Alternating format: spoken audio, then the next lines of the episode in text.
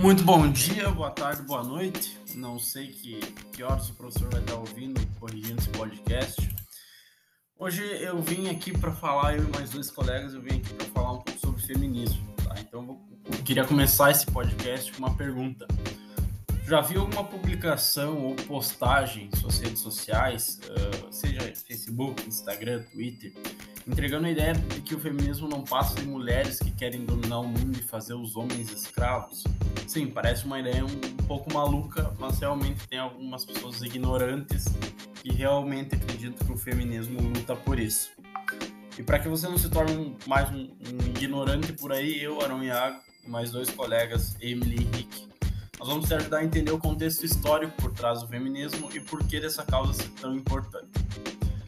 Primeiro, primeiro ponto é a gente entender o que, que é o feminismo. Tá? Então, segundo nosso amigo Google, o feminismo nada mais é do que um conjunto de movimentos políticos, sociais, ideologias e filosofias que tem como objetivo comum direitos equinames e uma vivência humana por meio do empoderamento feminino, dos direitos das mulheres e da libertação de padrões patriarcais, baseados em normas de gênero. Então, o feminismo não quer que as mulheres sejam mais que os homens. Elas querem empatar o jogo. Elas querem chegar naquele 5 a 5 e parar por ali. Contextualizando tudo isso, o feminismo teve sua origem nos movimentos sociais que surgiram no período das revoluções liberais inspirada nos ideais iluministas, como a Revolução Francesa e a Revolução Americana. Esses movimentos sociais buscaram sua luta principalmente na busca por mais direitos políticos e sociais. Nesse período de Revolução Francesa, duas mulheres ganharam destaque. A primeira foi Olympe de Gouges, ativista francesa que escreveu a Declaração dos Direitos da Mulher e da Cidadã em 1791 e dois anos depois foi condenada à morte. E Mary Wollstonecraft, educadora inglesa que publicou em 1792 o artigo Reivindicação dos Direitos da Mulher, em que advogou que as mulheres deveriam ter o mesmo acesso que os homens à educação formal. Ali pelo século XIX, com as mudanças causadas pela Revolução Industrial, esse cenário começou a mudar, já que as mulheres foram obrigadas a trabalhar nas fábricas para ajudar no sustento da sua família. No entanto, as condições de trabalho, tanto para homens quanto para mulheres, eram as piores possíveis, e isso provocou várias rebeliões, nas quais a classe proletária exigia melhores condições de trabalho. A partir de então, o feminismo e a luta pela valorização da mulher começaram a ganhar espaço. Como surgiu, suas ondas no caso, por assim dizer. A história do feminismo fica mais fácil de entender através de ondas. Mas o que é uma onda do feminismo? É, mulheres que vêm se organizando ao longo da história de diversas maneiras e em diversos momentos. Em alguns desses momentos, houve um acúmulo de reivindicações e conquistas, que costumamos chamar de ondas, que é momentos históricos em que há uma verdadeira onda de movimentos que, organizados, levaram a avanços na libertação das mulheres. Bom, como o Henrique já explicou o que é uma onda do feminismo, enfim, vou falar um pouco sobre a primeira e a segunda onda, tá? Uh, a primeira onda ela pode ser considerada basicamente como um movimento que compreendeu a posição, a, a posição social das mulheres frente a uma perspectiva histórica. Uh, tem aquela frase que diz que a melhor forma de solucionar um problema é começar a diagnosticar ele. Essa primeira onda basicamente foi isso. Mulheres entenderam a posição que elas estavam, elas ficaram cientes da opressão de gênero que elas vivenciavam na sociedade e foi possível desenvolver pautas mais aprofundadas como questões sexuais, econômicas e reprodutivas. Assim como na história do direito, essa história do feminismo se iniciou com uma onda em busca dos direitos políticos das mulheres. Essa primeira onda sedimentou a base para o desenvolvimento de um debate estava surgindo alguma coisa ali. A, primeira semente foi plantada, tá? O primeiro movimento ocorreu entre 1830 até 1900. Sempre importante a gente entender que esses 70 anos, tá? Não foram 70 anos exatos, então não foi no 1 de janeiro de 1830 que se iniciou a primeira onda em 1900, dia 1 de janeiro de 1900 terminou a primeira onda. Não, Essas são, são movimentos que eles vão ocorrendo ao longo do tempo. Nada na história é uma virada de chave, tá? Tudo são processos que acontecem gradativamente até que as coisas chegam a um certo ponto, tá? A segunda onda aconteceu em 1960 até 1980, tá? O que, que aconteceu nessa segunda onda do feminismo? Eh, durante a pós-guerra, que é chamada segunda, guerra, a segunda onda feminista tomou maior força, especialmente a partir de sua função econômica, que ganhou muito peso durante os períodos de guerra. Então, durante os períodos da guerra, as mulheres tiveram uma função muito importante, tá? Desde da questão de comunicação entre uh, países e soldados, até questão de organização, enfim, as mulheres foram de extrema importância para a Segunda Guerra e elas perceberam isso. E após a guerra, elas quiseram provar o seu valor ainda mais. Então, a, a, a organização da história do feminismo nesse ponto confunde-se com a participação de grandes nomes feminismo, femininos de outros movimentos, especialmente nos Estados Unidos, tá?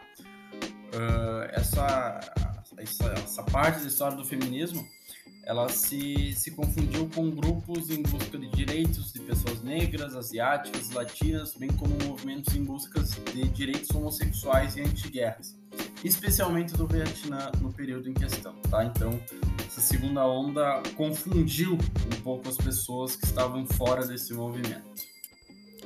É neste momento que se estrutura um movimento feminista verdadeiramente organizado no sentido que o poder político já havia sido conquistado no início do século e o peso econômico destas mulheres incluídas na força produtiva primordial das nações ocidentais tornava suas demandas muito mais urgentes.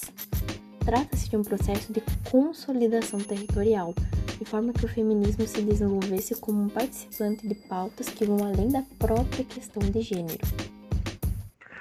Terceira onda feminista começou a partir de 1990 esse é um movimento que pode ser entendido na história do feminismo como atual.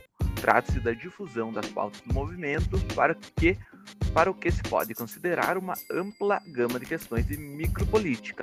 Em outras palavras, trata-se do momento em que o feminismo se estabelece como uma matriz interpretativa de questões, não diretamente relacionadas ao desenvolvimento da força política feminina como um fim, no caso, mas seu uso como um meio.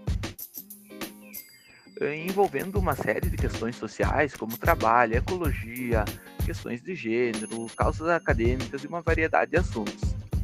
E, obviamente, a terceira onda não representa o momento final na história do feminismo, pois claramente ainda há muito para ser buscado, explorado, né? incluindo as premissas mais básicas do movimento, que é o fim das disparidades, que seria a diferença entre homem e mulher, sua existência, no entanto dá força para que novas ondas, cada vez mais sofisticadas, surjam com espaço e força na sociedade. Algo impensável, impensável há pouco mais de um século, quando a batalha ainda era ter alguma voz que fosse ouvida, já que antigamente podia reclamar, falar que dificilmente seria ouvida, né? Ótimo. Agora que a gente já entendeu que, que é, o que, foram as ondas do feminismo, o que, que é o feminismo, por que, que ele luta, eu vou falar um pouquinho sobre os tipos de feminismo, tá? O primeiro tipo é o feminismo negro. Uh, no princípio do movimento feminista, tanto no mundo quanto no Brasil, as manifestações pela igualdade de gênero estavam resumidas às mulheres brancas, de classe média alta e letradas, que tinham a possibilidade de estudar e reconheciam a, a opressão a qual eram submetidas, tá? Então, as mulheres negras não eram incluídas nesse processo. Até hoje, uh, existe um tipo de exclusão, sabe? Muito menos, obviamente, mas existe um tipo de exclusão nessa parte. E nos anos de 1980, as mulheres pretas se deram conta de que o feminismo que tomava conta do mundo não abarcava as questões raciais que as afetam. Como as mulheres não são iguais, as opressões que elas sofrem também são diferentes. Mas nem todas as feministas tinham consciência disso e algumas não têm até hoje. Então, o feminismo negro se desenvolveu como uma forma de combater o machismo e o racismo, levantando pautas como o genocídio da população negra e a intolerância religiosa, como as religiões de matriz africana. Feminismo interseccional. Bom, o que é isso? Ele tem como objetivo preencher a lacuna que há entre a luta das mulheres brancas e a luta das mulheres que fazem parte de uma minoria social. É um movimento que busca combater a opressão, as desigualdades de classe, de raça e de sexualidade. Sendo assim, o feminismo negro, o feminismo lésbico e o transfeminismo fazem parte do feminismo interseccional, que é o mais abrangente e inclusivo, além da integração de homens ao movimento, enxergando-os como pessoas que podem se desconstruir e auxiliar nessa luta. Feminismo radical. De acordo com o feminismo radical, a opressão das mulheres tem origem na atribuição de papéis de gênero, gêneros aos homens e às mulheres, desde o nascimento. A desigualdade se desenvolve, segundo a teoria, a partir do momento em que uma mulher aprende que deve ser gentil, delicada, submissa, enquanto um homem deve ser forte, poderoso, viril.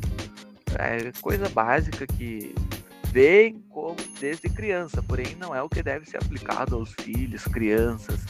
É algo bem que hoje está caindo na inexistência já.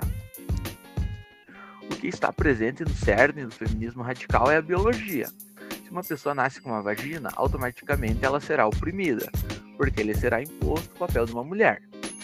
Se uma pessoa nasce com pênis, por outro lado, ela será uma opressora, ao aprender qual, qual é o papel que deve cumprir na sociedade. Alguns problemas que rodeiam o feminismo radical, como a falta de inclusão das pessoas transexuais na vertente. Segundo essa teoria, um homem não pode se identificar como uma mulher e uma mulher não pode se identificar como homem, porque o conceito de gênero representa uma forma de opressão e não uma identidade. Esse vai ser o último tipo de feminismo que eu vou passar aqui para vocês, tá? O último tipo, então, é o feminismo liberal. Ele defende a ideia de que as desigualdades entre os homens e as mulheres existem porque as leis são desiguais, tá? Então, para superar essa diferença, seria necessário promover uma reforma política e legal. Então, reformar e refazer quase tudo.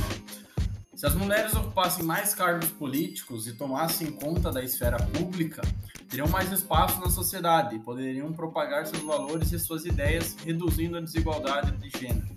Assim como ocorreu quando a nossa primeira presidente mulher, a presidenta Dilma, chegou ao cargo de, de presidente isso pode não ter feito uma diferença absurda na época, mas com certeza para a história do país vai mudar alguma coisa. Vai, vai ser um momento de, de reflexão. Esse foi uma, uma vitória feminista foi o fato da Dilma ter chegado ao poder como primeira presidenta mulher do nosso país. Lutar pela igualdade salarial entre homens e mulheres, incorporar os homens no movimento feminista e votar em representantes mulheres para cargos públicos são os princípios que norteiam o feminismo liberal, tá? Então, como já falei, o fato da Dilma ter chegado ao poder foi um, uma vitória para o feminismo liberal. Agora nós vamos entender um pouco mais sobre os principais símbolos feministas e o que eles representam. Angela Davis é uma das principais estudiosas do feminismo negro. Ela é um símbolo feminista por defender a importância de combater a dupla opressão que a mulher preta sofre.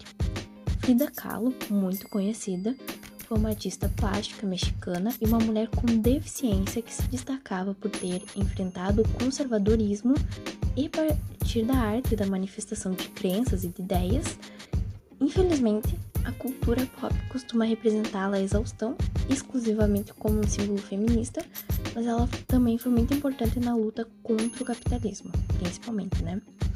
A Simone de Beauvoir foi uma teórica de suma importância para o desenvolvimento do feminismo, e é dela a frase Ninguém nasce mulher, torna-se, que é um dos símbolos feministas mais conhecidos e de combate à opressão masculina. São muitas as mulheres que atuaram e atuam na luta contra o patriarcado, mas ainda há outros símbolos feministas que não são necessariamente pessoas um punho fechado erguido dentro do espelho de Vênus, por exemplo, que é uma imagem replicada para representar a luta feminina. Outro símbolo feminista é a figura de uma mulher de camisa jeans e bandana, erguendo a manga da blusa, como se mostrasse a força do seu braço. É uma imagem bastante conhecida e utilizada para falar sobre a força das mulheres em um sentido metafórico. Agora que eu vou falar sobre algumas datas importantes teve a publicação dos direitos das mulheres em 1711, que esse foi o primeiro documento da Revolução Francesa a mencionar a igualdade jurídica entre mulheres e homens. Olympe Gouges, que foi escritora e militante francesa, elaborou como uma crítica à Declaração dos Direitos do Homem e do Cidadão, que anunciou direitos de igualdade e liberdade que se aplicavam apenas aos homens. Enquanto isso, as mulheres continuavam sem o direito de votar, de ter acesso a instituições públicas, a liberdade profissional, direito de propriedade, entre outros vários fatores. A declaração foi rejeitada e permaneceu em completo esquecimento até 1986, quando foi publicada por Benoit Grouch. Outra data muito importante foi o direito de acesso ao ensino superior em 1879. Muitas, contudo, têm que enfrentar enormes preconceitos para fazê-lo. Atualmente, embora ainda haja resistência em algumas áreas, as mulheres já são maioria na universidade. 12% da população feminina adulta tem um diploma, enquanto a masculina soma apenas 10%. A Nova Zelândia também foi o primeiro país a aprovar o voto feminino em 1893.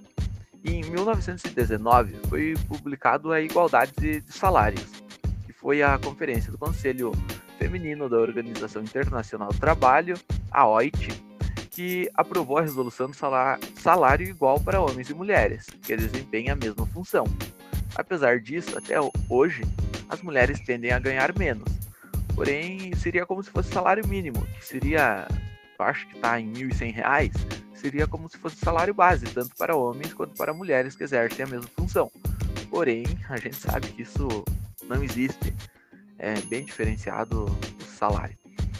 Outro foi o jornal Brasil Mulher, que foi criado em 1975, a lei de cota para mulheres nas eleições, criada em 1995, e uma das melhores leis, porém que caso não houvesse um machismo tão opressor, não seria necessário isso. Que algo, bah, é, chega a ser triste se a gente pensar na realidade hoje ainda existir agressão contra as mulheres. Seria a Lei Maria da Penha, que foi sancionada em, em 2006. O feminismo no Brasil. No Brasil, o movimento feminista que se desenvolveu na Europa começou também no século XIX, durante o Império. As lutas para que as mulheres pudessem frequentar escolas deram resultado uma primeira escola para meninas no Rio Grande do Sul, dirigida pela escritora Nízia Floresta Augusta. Nos anos seguintes, Nizia produziu artigos para jornais e revistas falando sobre a importância de combater as desigualdades entre homens e mulheres no país.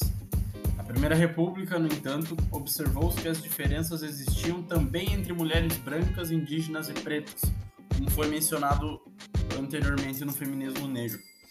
Enquanto as mulheres brancas lutavam pelo direito de trabalhar, as indígenas e pretas não tinham outra opção senão a de trabalhar, muitas vezes em péssimas condições. Então é até um pouco engraçado, enquanto umas querem, as, as outras são obrigadas. Tá?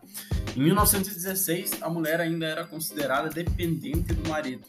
Apesar dos esforços para que ela conseguisse emancipação, sendo assim, ela não poderia se divorciar. Se quisesse, precisaria da autorização do marido até mesmo para fazer uma viagem. Olha que absurdo. A, mulher precisava de uma autorização assinada pelo marido para poder viajar. Em 1917, porém, esse cenário começou a mudar, quando ocorreu uma greve geral. O Partido Republicano Feminino foi fundado para que houvesse a luta pelo direito ao voto feminino de forma incisiva e organizada. Somente em 1932, depois da pressão do movimento feminista, é que as brasileiras puderam votar. Porém, com a era Vargas, além das eleições não terem acontecido, disseminou-se ainda mais a ideia de que as mulheres eram mães e esposas exclusivamente que cuidavam da casa e dos filhos na contramão do que o movimento feminista pregava. Em 1951, depois que a democracia foi retomada, as advogadas Rome Martins Medeiros da Fonseca e de Orminda Ribeiros Bastos enviaram um projeto ao Congresso Nacional que previa a liberdade das mulheres em relação aos maridos. Depois de 10 anos, o projeto foi aprovado e os homens deixaram de tutelar as esposas perante a lei. Na década de 1960, enquanto o mundo todo passava a compreender a liberdade sexual que a pílula anticoncepcional promovia, o Brasil enfrentava a ditadura militar. Assim, as manifestações em torno dessa questão não poderiam acontecer em território nacional. Em 1970, Terezinha Zerbini e outras mulheres criaram o movimento feminino pela anistia, com o objetivo de libertar maridos e filhos que haviam sido presos pelo regime ditatorial.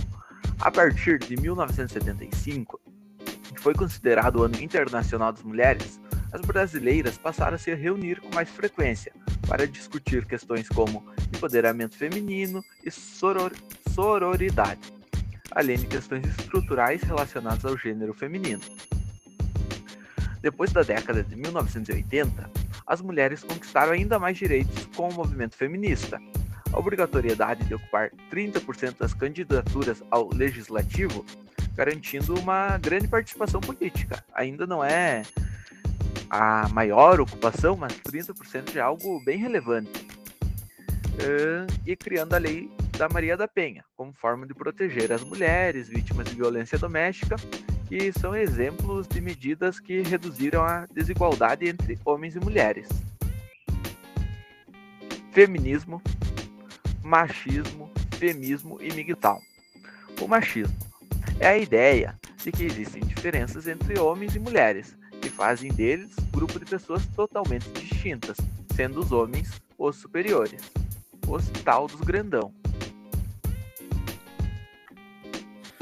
Dentro dessa ideia, homens seriam racionais, inteligentes, fortes, objetivos, sempre prontos ao ato sexual, e as mulheres seriam fracas, delicadas, emotivas, incapazes de racionalidade, subjetivas e não interessadas em sexo. Essa ideia, tá, de que o homem é forte, ele é objetivo, ele sempre quer sexo e a mulher é fraca, não pensa, ela per, per, está dentro da sociedade até hoje, tá? Então é algo que ela é vencida aos poucos, de geração em geração, mas essa ideia é muito presente na sociedade ainda hoje. A palavra feminismo em si, ela não existe. Falando feminismo, a pessoa. Não, desculpa. Feminismo, a palavra feminismo em si não existe. Falando do feminismo, a pessoa se refere à ideia do missandrismo, ou seu sinônimo Missandria. Ele sim é algo classificado e reconhecido. Com origem da palavra grega missosandrosia, significa ódio, missos, aos homens, andros.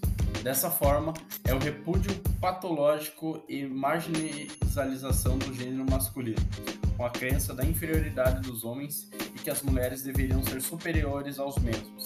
A missandria, sim, é o contrário do machismo, não o feminismo. MGTAL. Essa sigla significa homem seguindo seu próprio caminho, traduzindo, né? E esses homens costumam obedecer às seguintes regras: não casar, não morar junto com uma mulher, não engravidar uma mulher e não se envolver com uma mãe solteira. Essas seriam estratégicas para se proteger juridicamente, segundo eles, né?